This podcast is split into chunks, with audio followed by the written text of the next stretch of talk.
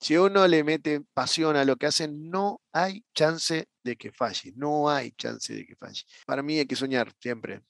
Soñar y soñar en grande, no con locuras, pero soñar en grande, porque si uno le mete amor y pasión a lo que hace, olvídate, los sueños se cumplen. Yo, yo doy fe de que Así es. una persona que viene de un país, eh, yo dije que iba a ser narrador de ciclismo en un país donde no existe, no la profesión, el deporte prácticamente, y lamentablemente, y hoy soy narrador de ciclismo de la cadena de deporte número uno del mundo. Imagínate, si yo lo cumplí, cualquier ser humano puede cumplir lo que sueñe.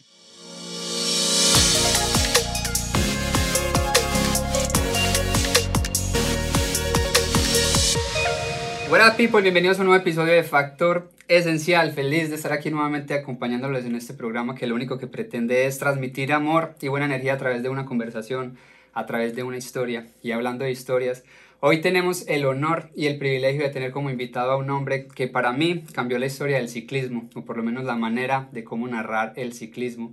Él es Mario Sabato. Debo aclarar que este hombre se ha encargado de ponerle los pelos de punta a todos los colombianos. Sus comentarios nos han hecho llorar de, de, emoción y nos ha puesto a vibrar definitivamente el alma. De todo corazón, Mario, gracias por estar aquí con nosotros compartiendo en este espacio. Conocemos tu agenda y sabemos lo ocupado que andas, así que valoramos muchísimo el hecho de que estés aquí. Así que bienvenido de todo corazón a Factor Esencial. Qué honor tan grande, de verdad. Bueno, muchísimas gracias por la invitación. Para mí es un verdadero honor poder estar hablando aquí con ustedes. Me contaron la, la, idea del programa y la verdad que de entrada, en estos días, por suerte, ¿no? Tengo muchos pedidos de entrevistas y esas cosas, algo que me encanta hacer, pero cuando me dijeron dije sí, de una, ya. Así que, bueno, acá estamos listos para, para charlar de, de lo que sea.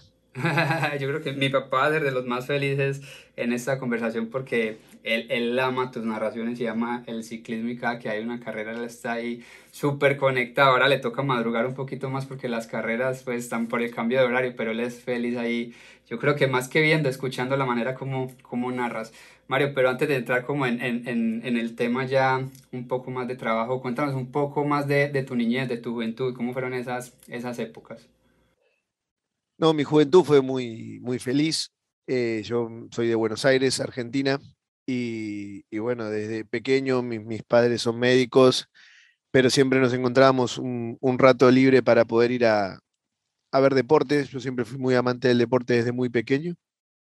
Bueno, obviamente el fútbol acá, como sabrá, en Argentina nacemos con una pelota de fútbol en la cabeza, o sea, adentro de esta pelota que ven hay una cabeza y es mi cabeza, pero eh, yo siempre tuve una pasión muy importante por el ciclismo. Mi tío, el hermano de mi mamá, ha sido campeón argentino, representante olímpico, ha sido una figura destacada del ciclismo acá en Argentina. Entonces, gracias a él eh, conseguí enamorarme de mi deporte. Y entonces, para mí, los sábados era ir a ver a mi querido Sportivo Italiano, equipo de la cuarta división de Argentina, y los domingos era ir a ver ciclismo. Entonces, siempre me crié dentro del ámbito deportivo y dentro de las eh, medicinas, ¿no? Porque vivía en el consultorio de mis papás y si no de ahí en el colegio. Así que nada, pero fue una infancia muy feliz, por suerte. Pero algo, había algo bien bonito que te dieron tus padres y me gustaría como que nos contaras un poco la historia. Y fue en ese momento donde te dijeron que vos tenés que vivir de lo que te gusta porque si no, la vida no va a ser como la soñaste. Y creo que fue como ese empujón al, al, a esto del periodismo, ¿no? Sí, tal cual. Yo, yo cuando terminé la secundaria o cuando estaba por terminar la secundaria iba a iniciar la carrera de médico, porque, bueno, por suerte nunca tuve problemas para, para, el estudio, siempre me fue muy bien en el colegio, sin dedicarle mucho, siempre me iba muy, muy bien. Entonces yo sabía que lo que quisiera estudiar iba a poder ser, la, la verdad. Y bueno, ya estaba, sabía que siendo médico, hijo de mi papá y mi mamá, los dos muy reconocidos acá en Argentina, sabía que tenía la vida no quiero decir asegurada, pero casi, ¿no? Que, que bueno, el hijo del doctor Sábato, de la doctora claro. Rebó, te, te, abre puertas solo, ¿no? Pero yo estaba con ellos viendo un partido de fútbol, en, bueno, de fútbol, otra vez de fútbol, en la cama con ellos y les digo, le digo, bueno, ese sería mi sueño, ¿ven? Y mi papá me dice, ¿cómo? ¿Cuál tu sueño? Le digo, ser periodista deportivo, trabajar en la televisión, le digo, sería mi sueño. Y, pero, y, pero ¿cómo? ¿Cómo? ¿Y qué vas a hacer en, en, la Universidad de Medicina? No, yo voy a ser médico, ya sé que voy a ser médico, es más, sé que yo había buscado cuál era la, la medicina que más, más plata ganaba y sabía que eran los cirujanos, Entonces digo, yo voy a ser cirujano, ya lo sé, le digo, y, bueno, vivir, pero no, mi, papá se enojó y me dice, vos tenés que vivir de lo que a vos te gusta, si tu sueño es ser periodista deportivo. Yo le decía, ¿sabes lo que pasa, papá? Que es la carrera más estudiada, es una carrera de apenas tres años, es una carrera sencilla, entre comillas, ¿no? Y, y después conseguir trabajo, son tantos los chicos que lo estudian para después no conseguir trabajo. Y él me dijo siempre, me dice, no, vos preocupate por ser el mejor en lo que estudies. Y si vos sos el mejor, siempre vas a tener una oportunidad, aunque sea. Me dice, no el mejor, no, no, me dice, el, más enfocado. Me dice, los, los, que se enfocan en un objetivo lo consiguen. Y bueno, por suerte decidí estudiar periodismo deportivo y rápido tuve posibilidades de trabajar y rápido, gracias al ciclismo, tuve la posibilidad de sostenerme en el, en el trabajo, porque con los chicos que yo había entrado eh, solo quedé yo, porque el resto escribían de fútbol y de fútbol había un millón. Claro. Y yo como escribía de fútbol, pero también escribía de ciclismo, la gente le llamaba la atención y este bicho raro quién es. Y bueno, nada, acá estoy, así que hoy tengo este privilegio. Yo creo que entonces esa es la, la, razón también en el fondo de por qué te fuiste por el, pues por, por narrar ciclismo y no fútbol, porque era una manera más fácil como que entrar al medio? ¿Cuál fue esa razón de, de, irte por el ciclismo? No, porque a mí siempre me gustó el ciclismo. Yo cuando decía, el, inicié la universidad, ¿viste? Y siempre te preguntan de qué te gustaría trabajar, y yo les decía narrar carrera de ciclismo. Obviamente, mis compañeros y mis profesores se mataban de la risa, si en Argentina no existe el deporte prácticamente. Pero yo les decía que sí, que existía, que había ciclistas muy destacados y que yo iba a trabajar de, de narrador de ciclismo porque era mi pasión. Y, bueno, eh, entré y obviamente sabía que para poder subsistir hay que escribir de fútbol, porque acá si no sabes de fútbol, por más que a mí no me atrape tanto, me miro todos los partidos de Boca y de Sportivo Italiano, pero no es que me, no sé ni cómo, no sé si empezó el torneo, por ejemplo, o en la Copa América recién vi la final, porque no, no es un deporte que hoy me atrapa si no voy a la cancha a verlo, ¿no? Y yo siempre carrera de bicicleta que, que transmitían, sea la vuelta a la Vuelta Manzana o, el Tour de Francia, yo lo miraba igual, porque a mí me gustaba, entonces yo me di cuenta que era lo que me gustaba. Y bueno, eh, conseguí ese hueco y obviamente yo le aposté mucho a ese sueño, le aposté mucho, invertí mucho a, empezar a fomentar. Yo sabía que si, si alguien prestaba atención a lo que yo hacía con el ciclismo, a mí no me iba a ir mal. Y bueno, tuve esa posibilidad, ¿no? fui apuntando objetivos y, sabía que había dos ciclistas que eran buenos de Argentina y que viajaban por el mundo y le apunté a ellos. Me hice muy amigo de ellos y empecé a viajar por todo el mundo. De hecho, hoy sigo siendo muy, muy amigos de, los hermanos Curuchet. Y a raíz de eso, después dije, no, tengo que hacer algo por el ciclismo en Argentina. Inventé un programa de televisión en Argentina, en un programa que me veía mi mamá, mi mujer y dos amigos. ¿Y ese lo transmitían en dónde? en América Sport se llama, un canal muy, muy chiquitito y, y, telecreativa, otro canal mucho más chiquitito que América Sport y nada, pero yo sabía que, que, le tenía fe, ¿no? Y, y, después eso lo hacía para una productora, pero me cansé de que me tratara mal el destrato y dije, me la juego yo solo y tenía 24 años. Invertí todo lo poco que tenía, porque la verdad tenía poco, y hice una revista y un programa de televisión y un programa de radio llamado Ciclismo 21, que al día de hoy sigue existiendo. Yo ya no puedo por una cuestión de tiempo, pero sigue existiendo. Y bueno, llegó un día, hicimos una transmisión de un tour de San Luis, dos años, nos fue bárbaro. Al tercer año, cuando ya íbamos a empezar a ganar plata, vino ESPN, compró los derechos y afuera, Ciclismo 21. Yo dije, bueno, eh, pero ESPN necesitaban alguien que supiera de ciclismo, de Argentina. Y bueno, eligieron al mejor y al único. Pero bueno, yo me sentía el mejor, también era el único, pero yo me sentía el mejor. y nada, yo sabía que si ESPN me daban una oportunidad sola, yo me la quedaba, porque siempre me tuve mucha fe en todo lo que hago. Para mí es la clave de la vida, si uno no confía en uno mismo es imposible conseguir nada. Y, y bueno, me dieron, me abrieron un poquito del ojal de la puerta y yo me metí, chau, la cerré atrás, dije, a mí no, de acá no me sacan más, y bueno, ya, acá estoy, por suerte. ¿Cuántos años llevas ya trabajando con ESPN? Con ESPN desde el 2009, o sea, 12 años ya que estoy en el canal. ¿Y cuál sería ese, ese, ese mensaje para los jóvenes? Veo que, que, tu historia ha sido de eso, de muy aguerrido a tus sueños, a tener esa fe. ¿Cuál sería ese mensaje que quieres transmitirle a estos jóvenes? Eh, bueno, mi mensaje es ese, que luchen. Yo ahora igual de grande me volví medio, a ver, no conservador conmigo, pero sí conservador con los míos. Y, me está preocupando. Ahora que estoy hablando con vos, Juan, me, me estás haciendo pensar, no me gusta esto, porque yo ya venía tan organizado que no me gusta pensar. Pero yo con mi hijo mayor, que sigue mi camino, ¿no? Él es youtuber y hace cosas vinculadas con el ciclismo y es un soñador y yo trato de frenarlo en todo momento, porque él sueña y va muy, o sea, va muy rápido, va muy bien, pero me da miedo por él. Y, ¿viste? y él se enoja porque me dice, pero vos siempre decís que hay que soñar, vos siempre decís que hay que ir para adelante. Y yo, pero eh, yo sé lo que sufrí, ¿no? Para llegar a donde llegué. Yo sé lo que es saber eh, no tener para darle de comer a él o a mi mujer cuando éramos pibes y yo estaba apostando a todos los sueños. Yo sé lo que es eso y sé lo que sufrí y lo que lloré sin que ellos se dieran cuenta porque no podía, no podía avanzar y mis sueños no me salían y, yo no me iba a entregar porque la fácil era, bueno, listo, cuelgo los, los trapos, los botines y me, voy a estudiar medicina y en cuatro años le pido a alguien que me ayude cuatro años y yo en cuatro años voy a saber cómo vivir. No, nunca abandoné ese sueño y, bueno, y, lo conseguí, ¿no? Y estoy acá, no soy millonario, pero no vivo mal y, estoy haciendo lo que me gusta. Y, pero como te digo, ¿no? Con él soy más conservador y le digo, tranquilo, despacio, bien. después, ahora que me decís, me pregunto, ¿por qué yo estoy frenando a alguien que tiene los mismos sueños y deseos que yo tenía de joven y que me la jugué? Claro, uno ya es más grande, sabe por dónde pasó, y, pero la verdad que hay que incitarlos a que sueñen y a que vuelen y a que prueben. Y, creo que, esta charla me va a servir de mucho, Juan.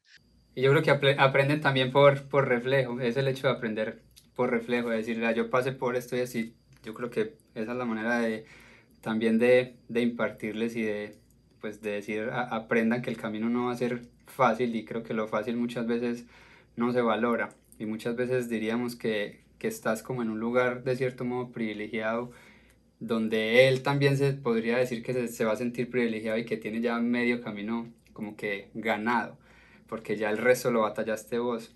Pero qué bonito que quieras también transmitirles eso mismo, de que no, haga su camino, vaya despacio, midiendo para que no cometa los, los errores que yo cometí. Yo creo que eso es, eso es bien, bien bonito de tu parte y sé que eres un padre súper amoroso, súper entregado estudiando tu historia, debo confesar que cambiaste mucho. Yo tengo, tengo un hijo de cuatro años y cambiaste una manera de percibir en mí impresionante.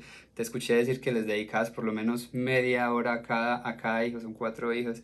Yo decía, te lo juro, aquí estamos en un podcast y en un broadcast y te pueden decir vulgaridades. Yo dije, puta, si este tipo le dedica media hora a cada hijo, tiene cuatro, yo cómo no va a ser capaz de dedicarle por lo menos una hora a mi hijo todos los días, soltar el celular, el computador, no aferrarme tanto a lo material y decir, hijo, ven pues juguemos con tus dinosaurios, ven pues juguemos con lo que amas. Y, te lo juro que desde que te escuché dije, esto lo voy a hacer porque si este tipo lo está haciendo con la agenda que maneja, con los tiempos tan apretados, si puede hacerlo yo, ¿por qué no? Si trabajo desde mi casa, tengo esa bendición y él que le toca muchas veces irse viajar por meses, y yo no lo estoy haciendo. De verdad, Mario, quería agradecerte. Muchas veces, pues, como que uno desde este lado dice las cosas, pero no sabe a quién está impactando. Y me impactaste y quería de todo corazón agradecerte por eso. Y qué, qué bueno que eso lo escuchen muchos padres o muchos hijos también. Yo creo que uno tampoco le dedica el tiempo necesario a sus padres. De decir, padre, venga, sentémonos. Yo le decía en estos días a mi esposa, yo, yo le dije, mi amor, yo quiero en estos días invitar a una cena romántica a mi mamá yo nunca tenido una cena con mi mamá de decirle, mamá, vamos a comer los dos y comprarle rosas y hacerla sentir especial. Y, y, y yo creo que muchas veces nos falta eso, ese, ese, ese amor por, de, de, de, creer que ya nos pertenecen, ¿sí a entender? Y, no, y dejar de expresar muchas veces. Yo siempre digo, Juan, que mucha gente dice, no, no tengo tiempo. Y yo a todos esos que me dicen no tengo tiempo, le, pasan dos, tres minutos y che, recomendame una serie uy, no, la serie. Digo, bueno, entonces si tuviste tiempo para ver una serie, tenés tiempo para lo que quieras en tu vida.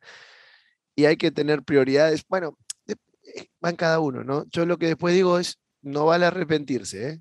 Mm, Si no fuiste a comer con tu mamá y a la mamá, aunque querramos, no la vamos a tener toda la vida, ¿eh? No la vamos a tener toda la vida. A nuestros hijos no nos van a tener a nosotros toda la vida y, y todo así, ¿no? Y yo qué sé yo, yo, nada, yo para mí, bueno, yo siempre digo, ¿no? Para mí el, el sueño más grande que yo tuve toda mi vida es ser papá. Pero yo ahora no quiero, yo ya soy papá, yo ahora quiero ser el mejor papá de la historia, de la historia del mundo mundial. Y yo ayer terminamos el tour y terminé a las 9 de la noche de Argentina de trabajar todo el día, de las 5 de la mañana hasta las 9 de la noche sin parar, porque por suerte tengo mucho trabajo, por suerte, y todo de lo que a mí me gusta, o sea, nada de lo que yo hago es que no me gusta. Y nos acostamos en mi cama, mi mujer, yo, mi hijo de 18, mi hija de 13 y mis mellizos de 10, los seis en la misma cama mirar una película. Bueno, obviamente yo aguanté media hora, 40 minutos y me quedé dormido porque no podía más ya. Pero fueron esos media hora, 40 minutos y yo decía, bien, bien. Lo logré. Si los tengo a los cuatro acá, siendo ya tan grande, porque siendo chiquito obviamente siempre te siguen. Pero ya de grande, tenerlos acá y que no estén en la habitación mirando el celular o en su mundo, ¿no? Porque está, bien, obviamente. Yo ya digo, ya gané, yo ya gané, ya está. Ahora todo lo que venga a partir de ahora es yo ya fui campeón del mundo, yo ya gané el Tour de France. Todo lo que venga ahora es de regalo, ya está, ya lo gané todo yo. Todo es, ganancia. Amén. Estudiando tu historia había algo que llamó también muchísimo mi atención y fue el día del funeral de tu padre, donde le, preguntaste precisamente a tu madre que cuánto había logrado acumular tu, digamos que tu padre materialmente, que, que se iba con él y tu madre dijo que nada, que no se llevaba ni un centavo. ¿Cómo cambió, digamos, tu mentalidad desde ese día como padre cómo actúas y cuál es ese mensaje que le quieres transmitir a tus hijos en base a, ese momento?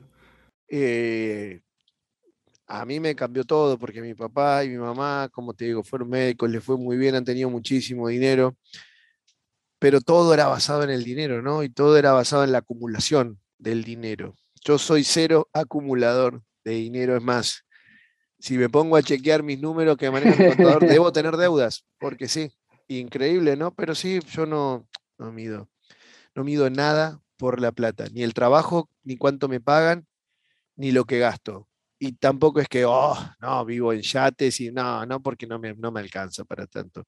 Yo mido por lo que disfruto. Y no, no me va el, no, quiero guardar para dentro de un tiempo. No, ¿para qué? Si yo no sé cuánto voy a vivir. La verdad, yo no sé cuántos días voy a vivir y, a mí lo económico no me cambia nada y yo he rechazado ofertas laborales de muchísimo dinero, Juan, pero cuando te hablo de muchísimo es muchísimo, muchísimo dinero, más del que supe ahorrar en toda mi vida, por irme, no sé, irme a trabajar dos meses a México, por ejemplo, a hacer un, un reality show. Y con ese, con ese dinero que me pagaban por dos meses yo me compraba una casa, una casa. Y, y de hecho yo ahora tenemos que vender la casa en la que vivimos para mudarnos a la nuestra, porque como te digo, no es mi prioridad lo económico. y se lo conté a poca gente, un par de amigos, ellos se daban la cabeza contra la pared porque sabían hasta el número y decían, no puede ser. Y, digo, pero no lo voy a hacer.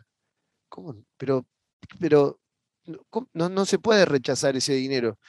¿Lo sabes qué pasa? Era irme diciembre y enero a una playa paradisíaca de México, a vivir con 20 personas. Y yo había reservado para irme 15 días a la playa de Argentina, que hace frío, el agua es fría, y 15 días a la montaña argentina, a Córdoba. Ya lo tenía reservado para irme con mi familia, con mi, mujer y mis cuatro hijos. Mi hijo ya tenía 16, 17, y yo decía, pero por ahí es la última vacaciones que hacemos los seis, ¿viste? Porque después los chicos a los 18, 19 se quieren ir con sus mm. amigos y está bien, porque yo lo he hecho también. Yo decía, me voy a perder unas vacaciones de un mes con mi familia por plata, no. Por oportunidad laboral, no. Si yo ya tengo trabajo, yo ya vivo bien, ya está. Y lo rechacé y la persona que me quería contratar me duplicó el dinero. Dijo, esto es una cuestión de dinero, te pago el do. Imagínate si yo ya me podía comprar una casa, yo quería comprarme dos casas. Y, le, expliqué, le digo, mira, no, no, me no me entendiste, me parece. Le digo que yo no, por más que me ofrezcas un millón de dólares, yo no lo voy a hacer, porque yo me quiero ir con mi familia porque ah, eh, eh, no los vi en todo el año, o sea, los vi el poco tiempo que estuve en casa, uno de cada tres días del año estuve afuera, pero yo no quiero hacerlo porque aparte no es el trabajo que a mí me gusta, no es que voy a ir a narrar el Tour de Francia, era otra mm. cosa, ¿no? Y el tipo me entendió después. Se enojó primero y después me llamó y me dijo, la verdad, me hubiese encantado. A tu edad, 41 años o 40 años que tenía en ese momento, me dice haber dicho que no a varias cosas. Me dice, pero yo por dinero hice todo. Y hoy mis hijas, tres tienen. Sigo siendo amigo de, por supuesto. Mis tres hijas ya son grandes, tengo nietos. No las conozco casi. Y me quedé y dije, la puta madre. E, entonces voy bien. Entonces voy bien. Entonces voy bien. Y nada, creo que eso es lo que a mí me dejó el hecho de saber que mi papá no se llevó nada cuando se murió. Porque vos me decís, bueno, no, la próxima vida arrancás con X cantidad de dinero. Sí. Porque, porque el dinero, Juan, obviamente te da facilidades y te da ventajas. En todos los sentidos, en el bueno y hasta en la. Porque todos dicen, bueno, no, pero no te salva de, de morirte si tenés un millón de dólares en el banco. No, Seguro que no, te morís igual, pero por ahí podés encontrar un tratamiento o pagar un tratamiento que mucha gente no puede. Y bueno, en eso, y bueno, es una mierda, pero es real, lamentablemente es real, ¿no? Lamentablemente es real, pero bueno, no sé, no me... Yo vivo lo, positivo y si nos toca la mala, y bueno, nos tocará la mala. Tengo muchos amigos, por suerte, a, quien pedirles en caso de ¿Cómo cambió entonces ese momento, sobre todo con, con tu esposa? Yo me, me, imagino que esa relación como pareja se fortaleció muchísimo más el, el, hecho de haber rechazado esa oportunidad para haberle dicho sí a tu esposa y a tu familia. Sí, bueno, en realidad inicialmente mi esposa quería que lo hiciéramos, quería que yo me fuera, quería porque me decía, Mario, podemos solucionar nuestra vida tal vez. Y de entrada, ¿no? Yo hasta que nos sentamos una noche que nos fuimos a comer los dos solos y le expliqué cuál era lo que sentía, me dijo, mira, loco, te banqué cuando no teníamos para comer, cuando no teníamos para pagar el alquiler. Me dice, y sin embargo, seguimos igual y comimos arroz, no te voy a bancar en esta, me encanta, obviamente, me encanta y entiendo que hemos logrado muchas cosas juntos. En esta, yo te banco porque también es un, porque, a ver, te mueve el amperímetro cuando te hablan de tanto dinero. ¿no? Es, es, imposible que no te mueva, porque si no, no, tenés sangre. O sea, te hablan de una montaña que nunca viste en tu vida, que la podés ganar por hacer muy poco. Pues decís, pero che, pero. Y cuando me entendió, ella me dijo, ¿sabes qué? Tenés razón, no, ahora no quiero que lo hagas. Porque yo estaba dudando, ¿no? También, porque te, claro. Y ella me dijo, no, ahora no quiero que lo hagas. Y si vos lo haces, yo me enojo. Y fue lo que me faltó para decir, que no lo hago? Punto. Y fue maravilloso. Y desde nosotros estamos juntos desde muy chicos, yo tenía 23 y ella 19, cuando nos decidimos encaminar la vida juntos, dos locos que nos conocimos un miércoles a la noche en una discoteca, en cualquier lado. ¿Qué hacíamos ahí? Un miércoles a las 2 de la mañana, o sea. Y bueno, era el destino. Y ella vivía de rumba y yo vivía de rumba y, y los dos fue tirar el freno de mano y, encaminar la vida juntos y nadie daba un centavo por nosotros dos. Nada, nada, cero. Todos nuestros amigos, conocidos, entonces decían, estos duran dos semanas, tres semanas. y bueno, ya llevamos 19 años y 9 días hoy, exactos. Qué bendición, yo creo que pocos, pocos cuentan esa historia también y sobre todo de, de haberse conocido desde tan jóvenes. Creo que pocos se atreven a, a intentarlo y sobre todo a intentarlo, a mantenerlo. Creo que como lo decías ahora, ante las primeras discusiones o ante las primeras situaciones difíciles, creo que todo el mundo lo primero que hace es renunciar o tomar otro camino. Y lo difícil es tener el coraje de decir, ok, intentémoslo, sabemos que vamos a tener que pasar por mucha mierda, que van a haber situaciones muy difíciles, pero si las pasamos juntos, pues yo creo que lo vamos, lo vamos a lograr. Y como lo decías ahorita, si ya pasamos por toda la mierda, ¿por qué no disfrutar de, de, lo bonito que es, pues, que hemos construido? Y creo que lo expresas muy bien. Ahorita estuve chequeando mucho tu Instagram y, y son fotos también súper familiares. Se nota que es de corazón, se nota que, que hay un amor muy grande detrás, de que no pretenden nada, de que no lo hacen simplemente por, por show o por llamar la atención, sino de decirle al mundo, se puede. Pues en un mundo donde ahorita todo el mundo está como desunido, y ustedes tratar antes de unirlo y de, y de, exponerlo al mundo y decirnos que tú puedes vivir bien, puedes ser joven y aún así disfrutar de tus hijos, aunque tus hijos ya tengan 18 años pero quieran estar contigo, creo que es una bendición bien grande y, y de nuevo te felicito y creo que lo estás logrando. Dijiste que ese era tu sueño y lo estás logrando. Para, para nosotros es, es clave la familia. Yo cuando arrancamos, yo le dije a Pipi, como le decimos a mi mujer, eh, yo le dije, Pipi, le vos sos, me di cuenta que son mi media naranja. Y ella de entrada, con 19 años, me dijo, no, nunca voy a ser tu media naranja. Yo me quedé muy romántico, digo, ¿cómo no? Dice, no, no, vos sos una naranja, yo soy otra naranja, haremos un buen jugo juntos, pero yo voy a ser siempre una naranja, no soy media tuya, ni soy parte, no, no, yo soy yo, vos sos vos, pero juntos haremos un buen jugo, me llevaremos una gran familia, pero yo siempre voy a seguir siendo yo. Y eso me quedó grabado como diciendo, claro, es que es así, es que es así. Y siempre fuimos, no somos uno, somos dos, siempre. Y, y también eh, siempre acompañando el uno al otro, ¿no? Y hubo momentos muy difíciles, por supuesto, y yo cuando yo me di cuenta que iba a empezar a crecer, yo siempre fui muy de medir, siempre tengo, digo yo que nunca hay que subir por el ascensor en la vida, siempre hay que ir escalón por escalón. Escalón, está firme, pum, damos el salto. Está firme, saltamos al otro escalón, porque si no te caes y te pegas un golpe tremendo, ¿no? Entonces, una cosa es retroceder un escalón y otra cosa es retroceder un piso entero. Y yo le dije un día, digo, mira, Pipi, yo creo que voy a, voy a empezar a volar alto, muy alto voy a empezar a volar. Digo, yo estuve siempre con vos acá en la faz de la tierra y qué sé yo, voy a tener los pies en la tierra, pero voy a volar muy alto. Tenés dos opciones, porque vos sabés cómo somos como equipo.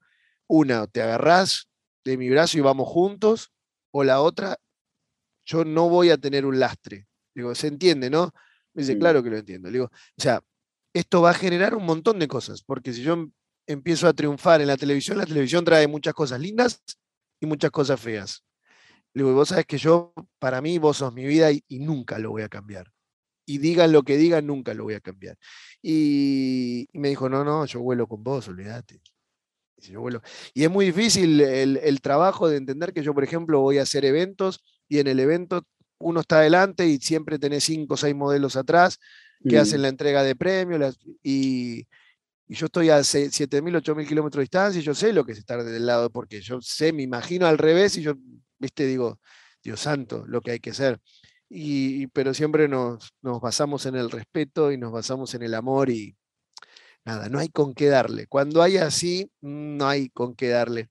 Y eso creo que es es la clave de, nuestro futuro y hoy volamos juntos porque ella ahora tiene su empresa, su emprendimiento y le va, no quiero decir que mejor que a mí, pero casi.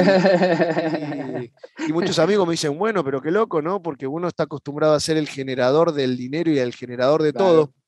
Y si no te da cosa que tu mujer haga, al revés, yo soy feliz y mientras ella pueda brillar mejor, mientras más brille, ojalá brille hasta más que yo, no, no tengo problema me quedo en casa cuidando a los niños. Yo por mí mismo. pero no todo, pero bueno, la verdad que es un, placer muy grande poder tener esta vida que tengo con ella, ¿no? Mario, cambiando un poquitico de tema, sabemos lo difícil que es para un ciclista y la preparación que debe tener para una competencia profesional como el Tour de Francia o el Giro. Pero ¿cómo se preparan ustedes como comentaristas? ¿Cómo es un día a día común transmitiendo el Giro o el Tour? No, es, un, es muy largo el día arrancamos muy temprano, una hora antes de la transmisión, ya nos tenemos que conectar, probar audios, chequeos, etcétera. Después son seis, siete horas de transmisión por día, que, a ver, sería muy largo si no me divirtiera tanto. Lo que pasa es que yo me divierto tanto que a mí se me hace corto. Me río mucho y canto canciones y me, divierto con la gente por las redes. Soy muy feliz de hacerlo porque hago lo que me gusta. Entonces, para mí no es un trabajo, para mí es un juego es un juego que a mí me encanta jugar.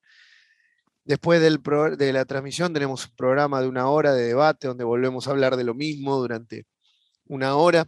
Yo termino esa transmisión y tengo otro podcast, un podcast internacional que hago con, con Johan Brunelli y con Víctor Hugo Peña, que, que, empecé este año y la verdad que estoy muy contento de poder hacerlo, porque es otra faceta mía que yo no, no podía llevar eh, aún, que era el del, del moderador serio, ¿no? Que a mí también me gusta, porque todo el mundo cree que yo estoy loco completamente, estoy loco completamente, pero puedo también ser un buen periodista o, demostrar que no soy solo un loco que grita y que canta y que narra ciclismo bastante bien, por lo menos lo que me dice la gente, ¿no?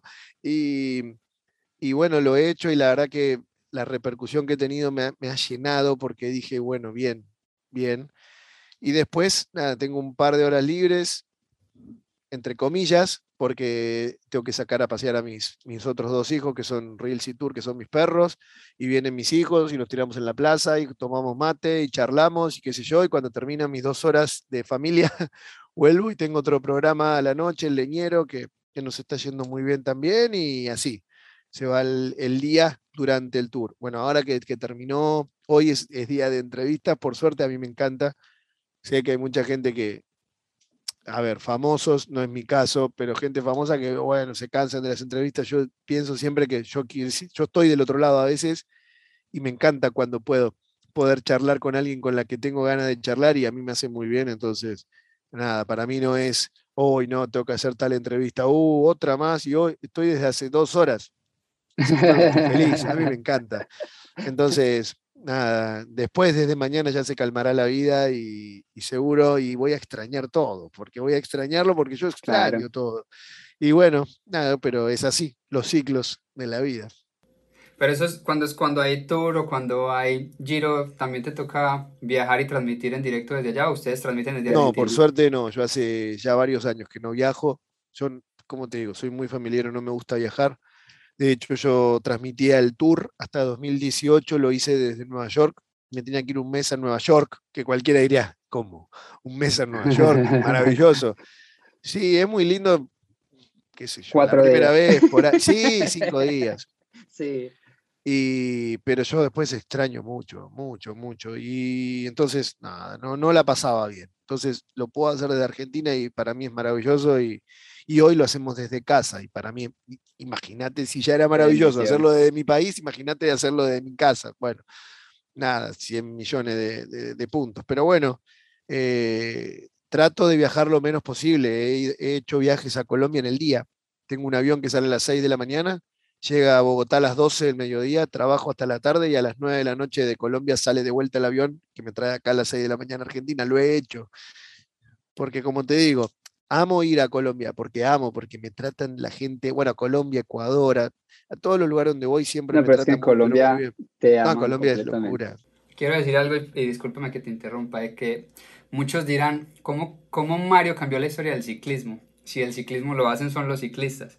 Pero para mí, tú cambiaste la historia del ciclismo porque desde el día que narraste a Pajona, a Mariana Pajón en los Olímpicos, luego las narraciones históricas de Nairo, de Rigo, hizo que no solo los amantes del ciclismo, sino un país entero cambiara la manera en cómo percibíamos nosotros el ciclismo. Y yo como joven, yo creo que, que me veo como que soy como abanderado en ese momento de decir que nos enamoramos de este deporte gracias a ti. Por eso para mí cambiaste la historia, por lo menos del ciclismo en Colombia. Y yo creo que habiendo dicho esto, ya sabemos que cambiaste la historia del ciclismo, pero ¿cómo cambió tu historia personal desde que hiciste estas, estas narraciones?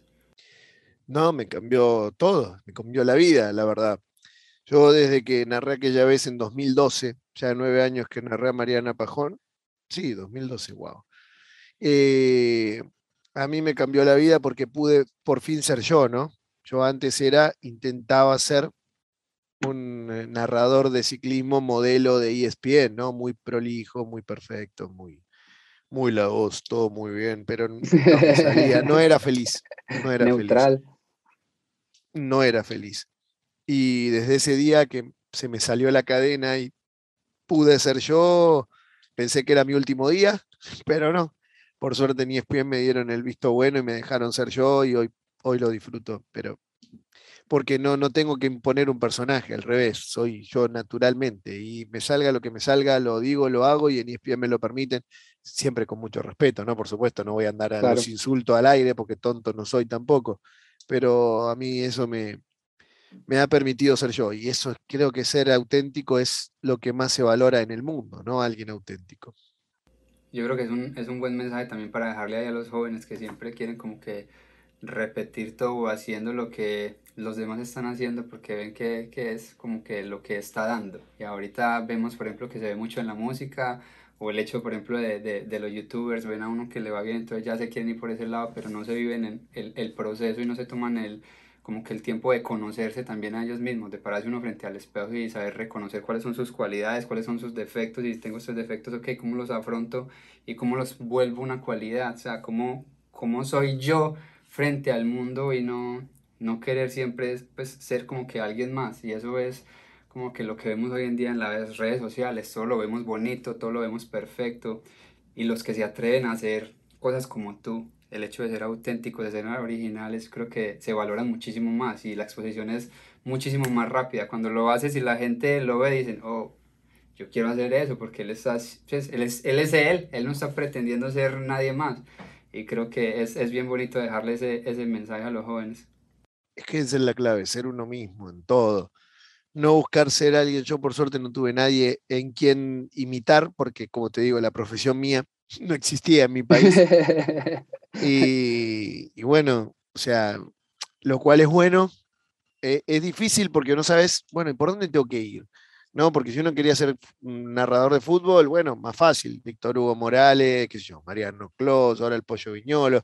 Decir, bueno, no, sería como alguno de ellos. Pero también después, ¿cómo haces para no copiarlos o no imitarlos? Es muy difícil. Y, y, hoy en día, bueno, yo sé que, por ejemplo, muchos jóvenes, mi hijo, por ejemplo, yo a veces lo escucho y digo, che, no se parece tanto a mí, que sería lo más lógico que lo hiciera igual que yo.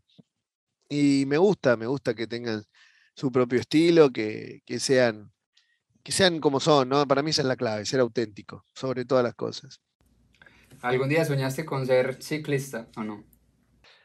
No, no, porque la única vez que me subí a una bici en serio para intentar serlo de joven, me di cuenta lo sufrido que era ese deporte, lo sufrido, lo difícil que es. Y de entrada, pero tendría 13, 14 años y dije, no, no, esto no es para mí, mis primos, mis mi hermano, todos intentaron ser ciclistas, algunos lo han logrado, pero yo, yo nunca, porque dije, no, no es para mí porque son demasiado increíbles los ciclistas, demasiado increíbles, demasiado sufridos, demasiado... Y no, no, a mí nunca me gustó sufrir. En la vida nunca, nunca me gustó sufrir en ningún aspecto y entonces el ciclismo no era claramente mi deporte. Mario, conociendo esto, y habiendo compartido con muchos de los deportistas, en este caso el ciclismo más tesos, ¿cuál crees que sea ese, ese valor o esa cualidad que ha hecho que ellos estén en el lugar donde están? Que digamos a otros deportistas no, no tengan que, que estos definitivamente tienen y que digan, no es que estos se, se aferran o cuál es esa cualidad que tú, que tú digas, esto los haces. Creo que es el poder de sufrimiento que tienen. Creo que, que el sufrimiento que, que ellos logran tener que son capaces de soportar, creo que les da un plus de diferencia sobre el resto de los deportes para mí, sin desmerecer a ningún deporte, por supuesto, ¿no? Pero el ciclista es alguien que tiene una capacidad de sufrimiento superior al, al, común de la gente y al común de los deportes. Entonces creo que eso es lo que los, les, da, les da ese plus de poder ser ciclistas, ¿no? Mario, por último, la pregunta que no puede faltar en este, en este programa, ¿cuál es ¿Cuál es tu factor esencial? ¿Cuál es ese, ese, valor que te identifica y ese mensaje que quieres dejarle al mundo una vez partas de este, de este mundo terrenal? Eh, bueno, yo siempre digo el, el, amor, para mí es la clave de la vida. Yo creo que, que si todos entendiéramos qué es el amor y nos brindáramos al amor sería un mundo totalmente distinto por diferentes cuestiones que me han pasado en la vida, yo no creo en, las religiones, no creo en, un Dios, no creo en esas cosas. Respeto muchísimo. De hecho, acá en mi casa somos todos libres y tengo mi hija que ha tomado la comunión y, yo la he acompañado y la llevo y la voy a buscar y la acompaño. Eh, mi mamá, a pesar de haber perdido un hermano o un hijo, ella es muy religiosa y muy aferrada. Yo respeto a todo el mundo, no es mi creencia yo tengo una creencia que para mí es el amor. Yo creo que si, si todos entendiéramos y nos moviéramos en la vida con amor sería completamente diferente el mundo, el mundo sería diferente. Y, a, su vez del amor, que yo a todo le pongo amor, porque a esta entrevista le pongo amor, porque tranquilamente si quiero algo así me siento, sí, bueno, sí, ajá, sí, bueno, dale, listo, no, yo me entrego al máximo también y eso creo que es otra de mis factores, es la entrega. Para mí hay que entregarse con, pasión a todo lo que uno hace, a todo, a todo, a todo, a todo, a todo, a todo. No hay chance de que falle. Si uno le mete pasión a lo que hace, no hay chance de que falle, no hay chance de que falle. Y bueno, y soñar, para mí hay que soñar siempre. Soñar y soñar en grande, no con locuras, pero soñar en grande, porque si uno le mete amor y pasión a lo que hace, olvídate, los sueños se cumplen. Yo, yo doy fe de que Así es. una persona que viene de un país, eh, yo dije que iba a ser narrador de ciclismo en un país donde no existe, no es la profesión, el deporte prácticamente, y lamentablemente, y hoy soy narrador de ciclismo de la cadena de deporte número uno del mundo. Imagínate, si yo lo cumplí, cualquier ser humano puede cumplir lo que sueñe. Y no solo eso, volverse reconocido por ser comentarista, porque es que muchas veces vemos al comentarista es detrás de la pantalla, simplemente lo escuchamos, pero a ti llegas a Colombia y sé que muchas veces causas furor y sobre todo en las competencias todo el mundo te sigue en las redes sociales, pues tienes más de 300 mil seguidores solamente en Instagram, o sea que eres reconocido, no solamente lograste cumplir tu sueño como comentarista, sino yo creo que el hecho de ser reconocido también, y bien reconocido, porque esa es otra, una una es reconocido por malas caras y por andar borracho, drogado y querer llamar la atención, pero digamos que en el caso tuyo es totalmente lo opuesto, una persona familiar, entregada al amor, como lo dijiste. Yo creo que eso es, eso es bien bonito, ¿verdad, Mario?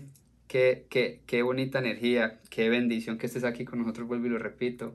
Eh, yo tampoco soy muy religioso, pero sí creo que, que, que, hay una energía, hay una fuente que nos mueve y de verdad que, que esa fuente te está iluminando muchísimo y ojalá nos permita tenerte muchísimos años más con nosotros y como colombiano te doy las gracias porque eres argentino, pero te siento más colombiano que muchos otros colombianos, de todo corazón. Bueno, Juan, muchísimas gracias a vos, muchísimas gracias a toda la gente que escucha el programa, que sé que son muchos. Y nada, ojalá, ojalá algún día pueda visitarlos por allá y estar ahí en ese estudio que es hermoso, así que eh, poder estar compartiendo, si no, una cena no romántica y con velita, pero una cena, un buen asado, eh, no, nos va a venir nada mal. De una. Por acá más que bienvenido. Juan, abrazo grande. Bendiciones.